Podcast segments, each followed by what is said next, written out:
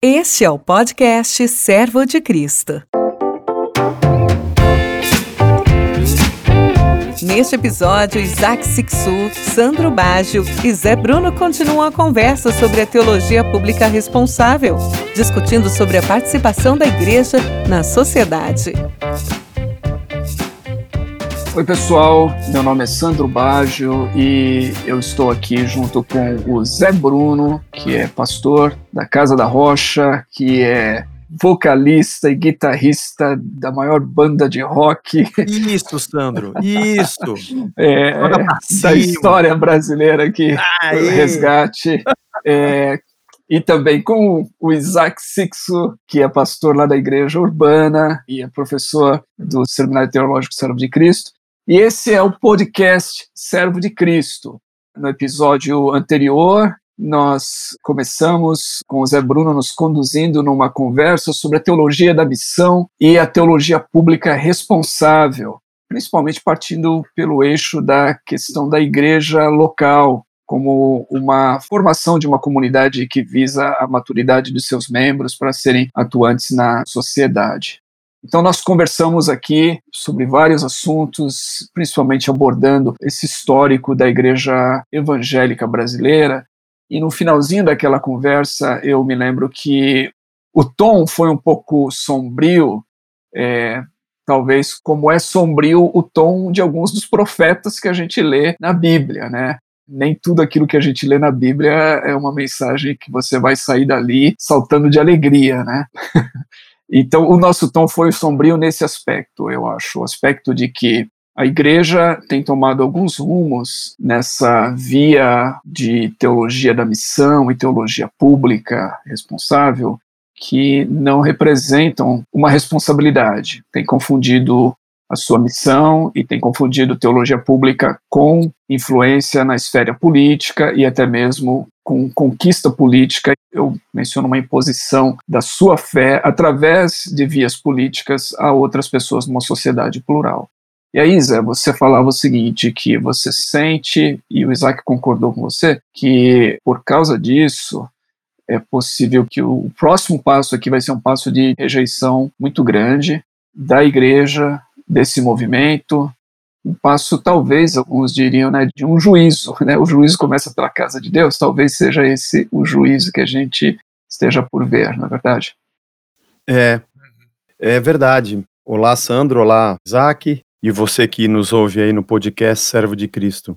Porque, na verdade, todo o desenrolar da história humana até o seu fim, não tem como nós dizermos que não, a igreja não participa do que é negativo. Ela também, é, somos um mundo de pecadores, né? Também acertamos e erramos. Mas o nosso último podcast, o Isaac colocou algo muito interessante sobre o período dos reis, do reino dividido, e nós temos essa tendência de achar que Brasil e Israel são a mesma coisa, né? E que nós estamos fazendo uma nação cristã nascer. E aí, e isso está no tempero um pouco do ódio da retaliação que o mundo tem contra o reino de Deus. Eu não tenho dúvidas de que tudo o que aconteceu na Idade Média não tenha ganhado força e esse furunco não estourou no iluminismo, na revolução industrial, no pensamento da filosofia já na Idade Moderna, de que vem e coloca a igreja já no seu lugar de ação privada, porque ela não poderia mais ter as rédeas das ações públicas, né? Então ela também foi responsável um pouco, ou em muito, pelas retaliações que sofreu, e acho que não é diferente agora, né? Uhum. Então eu acho que nossas igrejas, nossa galera, e eu digo muito isso lá na casa, Brasil não é Israel, nem Israel é Israel. É, Israel não tem nada a ver com aqueles. Nem, nem ah, vamos para Israel, para nem Israel é Israel. Aquele foi um momento histórico, né? Um momento teológico também e do movimento e da ação de Deus na história da humanidade, como foi os dias de Cristo, como foi o Império Romano, como foi a Idade Média. Não é a repetição de modelos e sistemas que vai nos levar a algum lugar, mas é exatamente transformação do nosso ser, né? hum. que nos torna uma comunidade escatológica, que aponta lá para o fim, né? Hum. Para aquilo que virá lá para frente, né? É. Eu acho que o triste disso, né, é que essa rejeição, que já é uma realidade, a gente vê aqueles institutos norte-americanos como o Barna, por exemplo, que sempre envia aí suas estatísticas, né? E tem vários livros que surgiram nos últimos anos falando da geração dos millennials, hum. e agora tem a geração do que eles chamam dos nons, né? Que os nons eles não pertencem a nada, né? Uhum. Totalmente desvinculados de qualquer aspecto religioso e até mesmo muitas vezes político. É, então, eu acredito que a gente já começa a ver isso. Eu acho que as últimas eleições no Brasil, 2014 foi talvez um ensaio disso, 2018 a coisa ficou bem mais difícil, a polarização, e a gente continua caminhando para essa. Parece que em 2022 a gente vai ter uma polarização ainda mais acentuada. Então, o que eu acho triste é o seguinte: me parece que as pessoas estão rejeitando não o evangelho, mas aquilo que nós fizemos do Evangelho. É, boa. Ao misturá-lo com a nossa é. com a nossa pauta política, né? Que eles rejeitassem só Jesus como ele é, né? Exatamente. Pois é, né? é, enquanto você falava isso, Zé, bom, primeiro, olá para todos vocês, muito bom estar mais uma vez com vocês aqui. Enquanto você falava isso, eu vou puxar o saco aqui de um dos nossos participantes da mesa aqui. Eu lembrava de um artigo que li num livro publicado pelo nosso próprio seminário, Missão Urbana, e tem lá no capítulo 4 um artigo que escreveu o nosso amigo Sandro Baggio aqui, que ele fala sobre igrejas cristãs contemporâneas, que é um artigo espetacular. E ele defende que a igreja urbana bem-sucedida, ela é marcada pelas virtudes teologais, fé, esperança e amor. Uhum. Que justamente é aquilo que a gente não vê no nosso trato comunitário ou não vê na nossa expressão pública teológica. Então, porque voltamos de novo, né? Na, vendemos a nossa alma a uma ideologia, diluímos o evangelho numa em referenciais políticos teóricos, porque a gente confundiu a vida comunitária porque a gente trocou o reino de Deus pelo reino dos homens, a igreja não tem mais essa expressão de fé, esperança e amor. Nós não somos mais esse receptáculo, né, ou esse ambiente no qual a fé, a esperança e o amor elas são vividas e são manifestas de maneira muito clara. E por causa disso, nós enfrentamos rejeição, porque visto que a gente não manifesta mais a fé, a esperança e o amor, aí a gente então está enfrentando rejeição e eu gosto muito, eu até peguei o livro aqui do Sandro, eu fiz várias marcas, fiz várias anotações em cima desse artigo. É um artigo pequenininho, gente. Se eu fosse vocês, eu pegaria para ler. Esse artigo vale o livro, tá? Obrigado, Sandro, pelo excelente Obrigado, trabalho que você. Obrigado pelo apoio, que incentivo. Ele tem uma frase que ele, eu queria ler aqui, que ele diz assim: a igreja amorosa é lugar onde pessoas de classes sociais, então o Sandro está falando de sociedade, então a igreja amorosa é o lugar onde pessoas de classes sociais antagônicas comungam à mesa, onde o rico não se orgulha de sua riqueza, onde o pobre não se envergonha de sua pobreza. O amor é a cura para a epidemia de solidão em nosso mundo contemporâneo, neste mundo urbano denso, onde estranhos convivem paradoxalmente em isolamento, a igreja tem, mediante o amor, o poder de transformar desconhecidos em uma família espiritual. Isso daqui é poderoso, isso daqui é muito bonito, isso daqui é um negócio que a gente precisa. Eu lembro que eu, quando eu li isso daqui, eu li faz pouco tempo isso daqui, isso daqui eu parei, eu falei, obrigado, Senhor, por isso daqui, e nos ajuda a gente reviver essa vocação, né, de uma comunidade de fé, uma comunidade de esperança, uma comunidade de amor, porque na medida que a gente revive isso, aí eu acho que a gente vai começar a resgatar aquilo lá de Atos 2, né, a partir do versículo 42, especialmente o versículo 47, que diz que a comunidade cristã ela contava com a simpatia de todo o povo. É, a gente não tem mais essa simpatia, né? A gente não desfruta mais dessa simpatia e por causa dos movimentos recentes que vocês muito bem falaram, a gente vai enfrentar oposição e vai enfrentar rejeição dura, né? Dura. É interessante, Isaac. Eu concordo com você. Eu, eu acho que para mim foi um desafio escrever esse artigo quando o Kirchner me passou, eu esperava realmente qualquer outro tema e não esse, né? Foi um grande desafio. Mas E aí por isso eu tentei focar nessas virtudes teologais, as três virtudes cristãs, fé, esperança e amor, porque eu acho que quando eu leio as cartas de Paulo, as igrejas no Novo Testamento, e não só Paulo, essas virtudes a gente vai encontrar nos outros escritos, né, tanto de Pedro quanto de João, mas quando eu leio isso, eu vejo que isso é o que fazia diferença naquele contexto, né? Então, nosso Parte do nosso tema nesse episódio, nesse segundo episódio, tem a ver com a questão da igreja e o seu entorno. Uhum. Então, se você me permitir voltar um pouquinho algo que a gente falou lá no primeiro episódio, a igreja primitiva, e você trouxe isso à tona agora, Isaac, ao mencionar a igreja em Atos. Uhum. Essa igreja não tinha, a gente comentou isso, não tinha nenhuma influência política, não existia possibilidades naquela época. Era uma igreja perseguida, você salientou muito bem a questão da via do martírio, uhum. Que é o testemunho, e, no entanto, essa igreja, ela, a gente pode dizer que ela causou uma revolução no seu tempo, na sua época. Eu tenho um livro aqui, também hum. peguei um livro aqui na biblioteca, é um livro do Alan Hirsch, é aquele missiólogo australiano. Uhum. Ele, para mim, se tornou um dos missiólogos referenciais nas últimas, talvez na última década.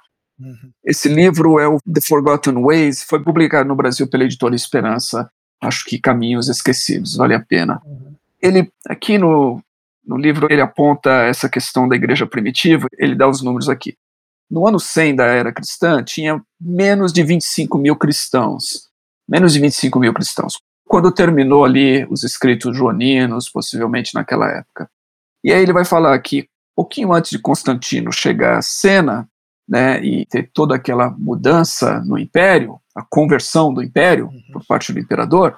Então, em 310, mais ou menos, esse número de 25 mil cristãos subiu para 20 milhões de cristãos no Império Romano. É mais ou menos essa estatística. E aí ele pergunta: como eles fizeram isso? Uau. Eles não tinham rádio, não tinham TV, não tinham políticos, não tinham templos, não tinham grandes cruzadas, eles não tinham absolutamente nada daquilo que a gente dispõe hoje. Uhum. E mais, eles viveram boa parte desse tempo debaixo de ferrenha oposição, perseguição, martírio. Né? Como eles fizeram isso?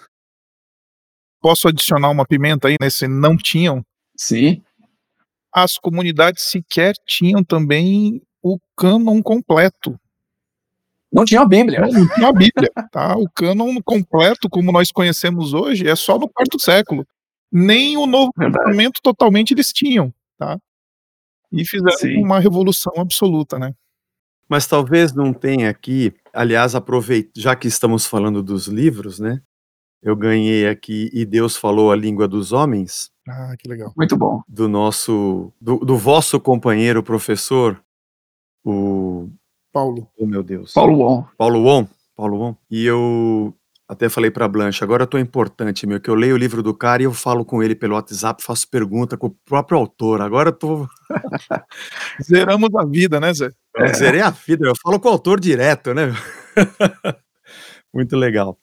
Ele fala um pouco sobre esse momento de como isso foi feito, né? E eu achei muito interessante que nós achamos que foram apenas os concílios que fecharam ou decidiram o cânon, mas ele teve um desenvolvimento de aceitação comunitária. Uhum. Chegava-se nos concílios com um movimento que já vinha da comunidade, da uhum. aceitação uhum. das cartas, das epístolas, dos evangelhos. E isso é muito bonito porque talvez seja parte dessa resposta e também para nós hoje como igreja no nosso entorno de que esse movimento ele é muito ele é talvez seja completamente ontológico, hum. sabe?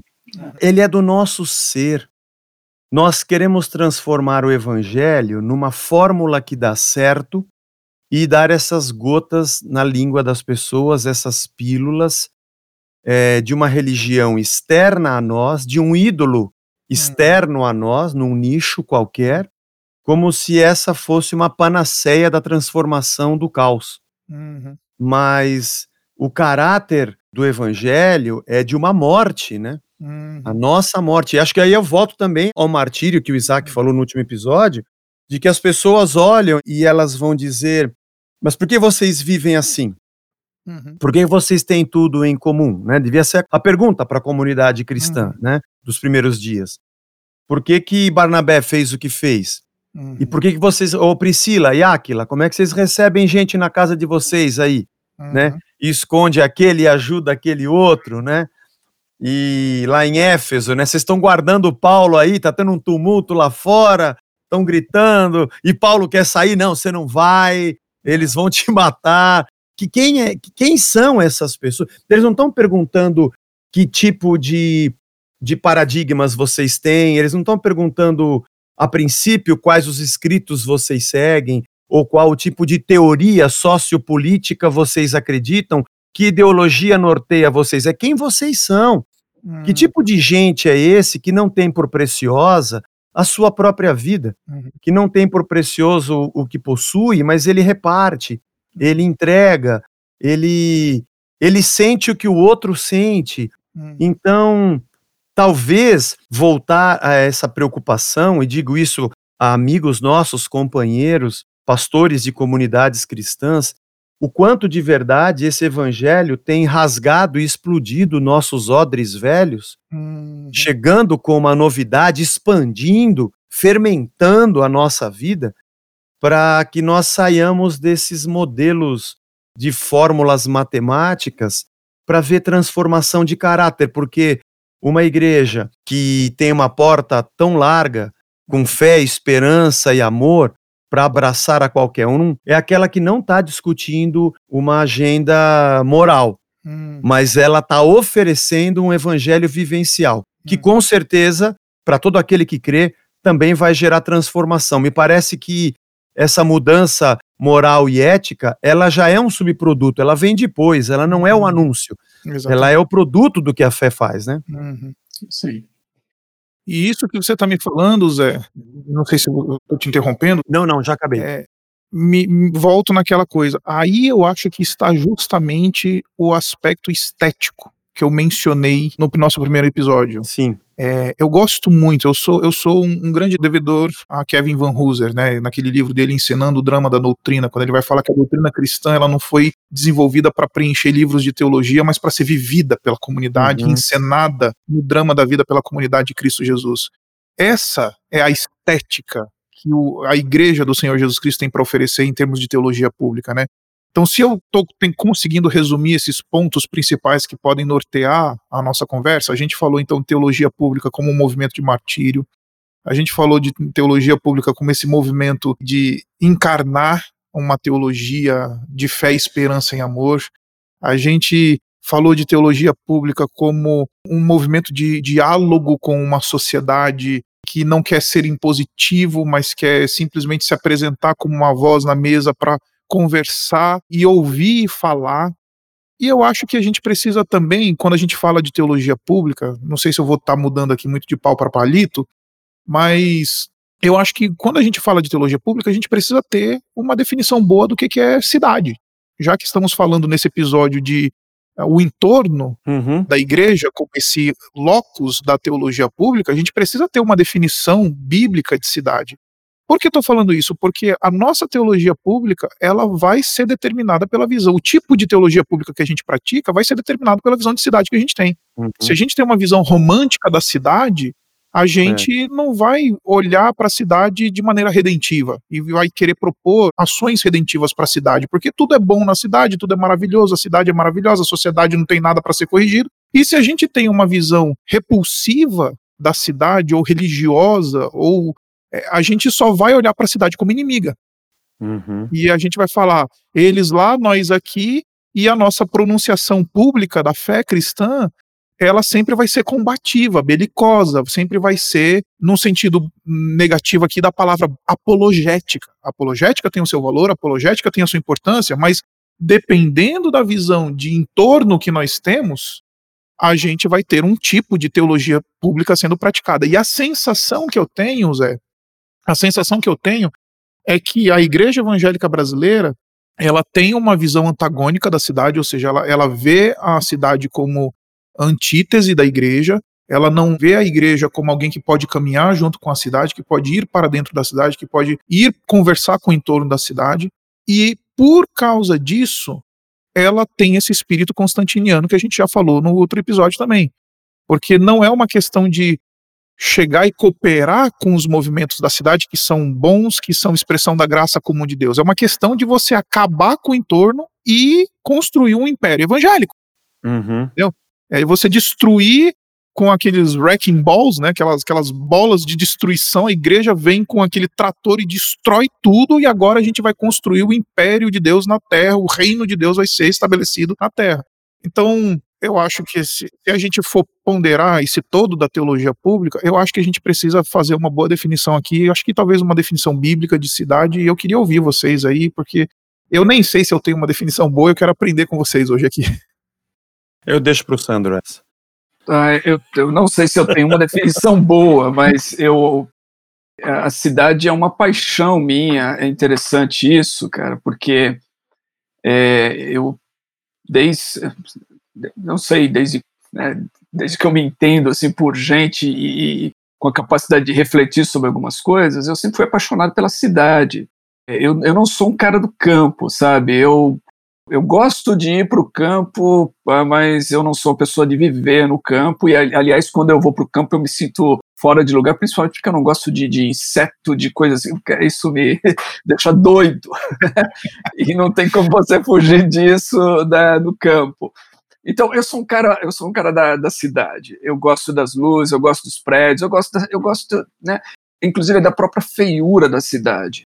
E por isso eu tenho me interessado muito já há muito tempo por essa questão da teologia da cidade, e eu acho que a gente, é impressão minha, mas eu acho que a, a igreja tem crescido nisso, eu vejo com bons olhos, tem cada vez mais livros e teólogos é, tentando tirar aquela imagem negativa é, que, que você falou, Isaac, aquela imagem da cidade na sua maldade, no seu mal, como antagônica ao projeto de Deus. Né? O projeto de Deus era o jardim, o homem rejeitou o jardim, surgiu a cidade. Né? E agora a gente tem que viver nesse, nessa maldição de cidade, aguardando por um jardim. Só que não temos um jardim no final da história, temos uma cidade vimos uma cidade, né? Uma nova Jerusalém que vem do céu. Aliás, Stefan Kirchner que diz que a eternidade não será largados e pelados. Não. Nós não vamos para o Éden. Graças a Deus, não. A gente vai para a cidade. É uma nova Jerusalém. Então, eu não sei se eu tenho uma boa definição de cidade, cara, mas eu gosto. Tem duas coisas, e uma delas eu acho que as duas eu citei não são minhas, mas são citações de pessoas que nessa busca têm me influenciado. Eu acho que a primeira delas é mais conhecida talvez do que a segunda, e a primeira é do Keller. Quando o Keller fala lá no Igreja, é, Igreja Centrada, né? Uhum. Onde ele fala da cidade como o lugar onde você vai encontrar a maior proporção de imago Dei por uhum. maior densidade, quadrado, maior densidade, é, para falar de, de, de uhum. questão de densidade demográfica, né? E, e com cidade, é a maior densidade de imago Dei por centímetro quadrado justamente nas cidades. Né? Então, a importância da cidade aí para a gente, principalmente quando nós falamos de missão, já se torna uma coisa. Não tem como você abrir mão disso. Se você é chamado uhum. para amar pessoas, se você é chamado para é, trabalhar com esse ser humano criado à imagem e semelhança de Deus, as cidades é o local. E quanto mais densas, quanto mais populosas, então mais você tem ali a sua tarefa. Mas tem outra tem uma outra citação que eu coloquei naquele artigo também, que vem do, do Bauman, né, aquele sociólogo polonês que ficou bastante conhecido pelo mundo líquido, amor líquido, tudo líquido, né? O Bauman é o cara da, das coisas líquidas. E, é o homem fluido. Do... É, é o filósofo é, da fluidez, né? É possível. Da fluidez, então. E tem pessoas que gostam dele, tem pessoas que não gostam. Eu li bastante Bauman, eu acho que ele tem umas coisas bem interessantes. Como todo mundo, a gente tem que né, é, ler as coisas com olhar crítico. Até mesmo o que eu estou falando precisa ser tomado com, com uma, uma certa dose de crítica. Então, o Bauman, ele tem um livro que ele fala sobre cidade e ele diz algo interessante. Ele fala assim que a cidade é esse lugar onde estranhos vivem em proximidade máxima durante um longo período de tempo, sem todavia nunca deixarem de serem estranhos.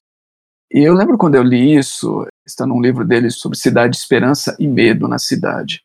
Eu fiquei pensando, cara, que eu morei, por exemplo, numa época eu não moro em apartamento, eu moro em casa. Mas eu morei em apartamento logo que eu casei, durante dois anos e meio. Era um prédio com quatro apartamentos por andar. Eu fiquei dois anos e meio ali e eu não conhecia as pessoas que moravam no mesmo andar que eu, as pessoas que estavam separadas por uma, uma, uma parede, né? Quer proximidade máxima do que isso? E, no entanto, nós éramos estranhos e permanecemos estranhos durante todo esse período. Então, para mim, eu penso que a cidade ela tem a possibilidade de nos dar uma oportunidade de sermos testemunhas do Evangelho, dessa graça de Deus, desse amor, uma mensagem de esperança incrível. Mas para isso a gente tem que formar comunidades. Uhum. A gente tem que transformar nossas cidades, lugar de estranhos vivendo em proximidade, em locais onde haja comunidades, onde os estranhos possam se encontrar e os estranhos possam se conhecer, deixar de serem estranhos, entendeu? Eu acho que eu penso isso. Não é uma definição, mas eu penso é, esses dois aspectos da cidade chamam muito a minha atenção. Uhum. É, eu estava no início do ano, eu sempre faço séries de estudo de fundamentos, né? E esse ano aqui nós decidimos de janeiro até a Páscoa, e estamos pensando nisso em fazer isso todo ano, fazer sempre uma jornada dos fundamentos da fé, até mesmo na significação do valor do sacrifício de Cristo, né? Então a gente vai até a Páscoa. E esse ano nós fizemos o caminho da cruz. E nós fomos falando de vários, vários aspectos da, da jornada de Cristo, né? E eu me lembro que nós nos deparamos com a entrada triunfal de Jesus em Jerusalém. Uhum. E eu preguei sobre isso dizendo que assim assim como a Nova Jerusalém, ela é a ela é o reino que George Led diz que o, é o futuro que invadiu o presente, né? Uhum. Ele é, a gente olha para aquele reino e diz é isso, é aquilo que está lá na frente que já está aqui dentro e eu já vivo isso aqui. Uhum. Num momento de grande tensão, porque enquanto Cristo estava aqui, o reino era muito tátil, palpável, visível, né, sensível. Uhum. Calma tempestade, multiplica pão, cura, ressuscita. Uhum. Sinais de um novo reino, sinais de uma perfeição que nós não temos. E depois temos o anúncio lá da frente, né? Uhum. Mas o nosso momento hoje é um momento tenso em que nós vivemos numa aglomeração dos diferentes, dos desiguais, né, que é a cidade, ao mesmo tempo que nós temos dentro de nós uma outra cidade que clama dentro de nós, né? E que que nós vivemos numa tensão. E quando Jesus entra em Jerusalém, ele encontra, eu estava dizendo, Jesus entrou em São Paulo, entrou em Nova York, quando Jesus entra em Jerusalém, acho que ali está a fotografia do Emanuel entrando no mundo. A razão, o que ele enfrentou, qual foi a potestade, a grande potestade enfrentada naquela cidade, né? O poder político imperial e bélico associado com a religião e com a aristocracia financeira, os saduceus. Então ali você tem saduceus, escribas fariseus e herodianos, abraçados com César, e essa massa crucifica a Jesus Cristo. Então, ao mesmo tempo que o rei da nova cidade estava ali, e um povo que chora e clama por uma nova Jerusalém, é, justa, pacífica, onde a esperança, a paz e o amor imperam e, e ele é o próprio sol dentro da cidade, ela vive cercada por uma realidade de uma potestade que se opõe, né? Então eu vejo a hum. cidade com a mesma paixão, também não é uma definição, eu não sei se conseguiria colocar isso hum. numa sentença, mas eu também sou gosto da cidade. A minha esposa ama a uhum. praia. Ela ama a praia. Quando as férias a gente tem que ir para alguma praia. Às vezes a gente vai para algum para o campo, fazenda, também. Mas como eu gosto de um monóxido de carbono, uma sabe? Se a gente está se a gente tá numa praia, pô, vamos estacionar os carros enfileirados aqui na garagem para fazer uma, né, fazer uma fazer uma fumaça, fazer uma fumacinha aqui. uma fumacinha. Tecnologia é até um pouco doentio, né? A gente fica meio doente nesse sistema. Mas hoje eu olho a cidade com esses dois hum. sentimentos também, a paixão, gente diferente. E a nossa São Paulo é muito bonita. Uhum. É muito bonito você ver. Uhum. Uhum né, as oportunidades, a pluralidade. E eu fico imaginando como vai ser essa nova Jerusalém, né? Aí sem o pecado, sem a maldade, sem a injustiça. esse reino de amigos, de gente que, que não precisa de mais nada além do que já está pleno dentro de nós e é exalado para fora de nós, né? Que nos governa a todos, né? Uhum. Vai ser uma coisa inimaginável, que o maior prazer desse mundo não, não se compara, né? Não se compara. Mas eu vejo, eu penso sempre nessa tensão, uhum. o lugar da tensão. Eu tenho uma cidade dentro e vivo numa outra cidade fora. Eu é. tenho uma esperança e uma aglomeração ao meu redor diferente. Uhum. Tudo isso que vocês falaram me lembra bastante. Uh, bom, primeiro preciso dizer que concordo com o que vocês estão dizendo muito. Também sou um apaixonado pela cidade. A minha igreja não chama Igreja Batista Urbana à toa. é, então, eu sou sim um, alguém que é apaixonado pela cidade. E, e, o que é mais interessante é porque eu passei a minha infância. Eu nasci aqui em São Paulo, vocês sabem disso, e fui passar um exílio da cidade nos anos da minha infância em Roraima, né? Como vocês sabem, ah, nos nossos ouvintes aqui talvez não saibam, mas meu pai ele foi pastor lá no norte do país nos anos da minha infância. Então ele levou a família inteira daqui de São Paulo lá para Boa Vista que embora seja um contexto urbano, a boa cidade, a capital, Boa Vista, era uma cidade pequena que tinha muito mais traços de comunidade rural do que propriamente um centro urbano. E experimentei na minha vida essas duas realidades de viver numa cidade pequenininha que tinha essa cara de centro rural, de centro, sabe, de ambiente distante e a grande metrópole, né? E eu sou um apaixonado pela metrópole. Alguém chega para mim e fala assim: "E aí, topa voltar para Boa Vista?" Eu falei: "De jeito nenhum."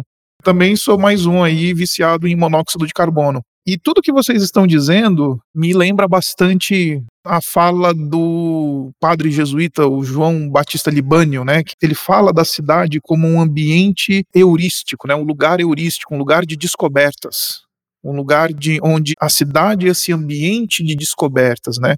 E ele vai um passo além, ele diz que a fé praticada na cidade ela sempre está em renovação, porque a gente vai descobrindo na cidade jeitos novos de professar a nossa fé, de viver a nossa fé, de integrar a nossa fé com aquilo que está ao nosso redor. Então eu gosto bastante da, da, definição. Eu gosto muito do Keller. O Keller talvez seja a minha maior influência teológica em termos de ministério pastoral urbano hoje. Agora eu adiciono essa pitada aí desse jesuíta, que é uma, para mim, uma grande contradição em termos, né? Um padre jesuíta falar sobre cidade sendo jesuíta que é, né?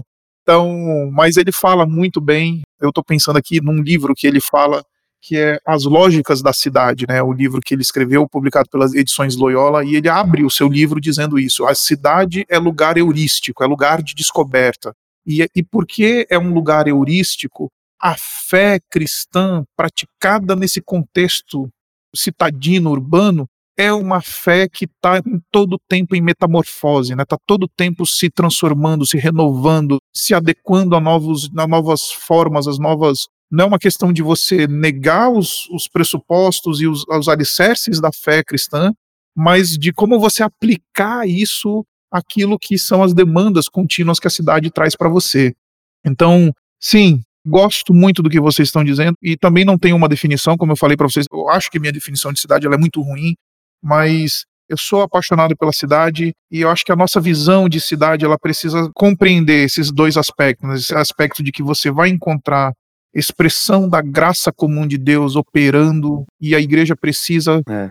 se associar a isso, incentivar esses movimentos criativos, redentivos que estão acontecendo na sociedade e também precisa ver a cidade também como esse lugar de sujeira, esse lugar de pecado, esse lugar onde existe opressão, e existe violência, existe gente morrendo no farol por causa de 10 reais, e a igreja também precisa se movimentar de maneira redentiva. Se ela uhum. perde essa percepção dupla, né, de a cidade como algo da graça, como algo do pecado, um ambiente de graça e ambiente de pecado, ou ela deixa de, de, atuar de maneira redentiva, ou ela, enfim, se mistura à cidade e acaba não, não tendo nenhum tipo de movimento, enfim, de graça de evangelho dentro do contexto citadino, né? Então, é, seria muito bom a gente, a gente poder ressuscitar nas nossas comunidades e ver pastores no, no nosso país, não somente no contexto aqui de São Paulo, mas nos grandes centros urbanos do nosso país, olhando para a cidade não de maneira antagônica, não de maneira como inimigo, nós e eles. Isso para mim é, é, o atestado do fundamentalismo, sabe? Você olhar para a cidade e falar nós e eles, aqueles pagãos miseráveis, desgraçados, uhum. é, malditos, vamos derrubar eles na, na machadada e vamos construir o nosso império aqui.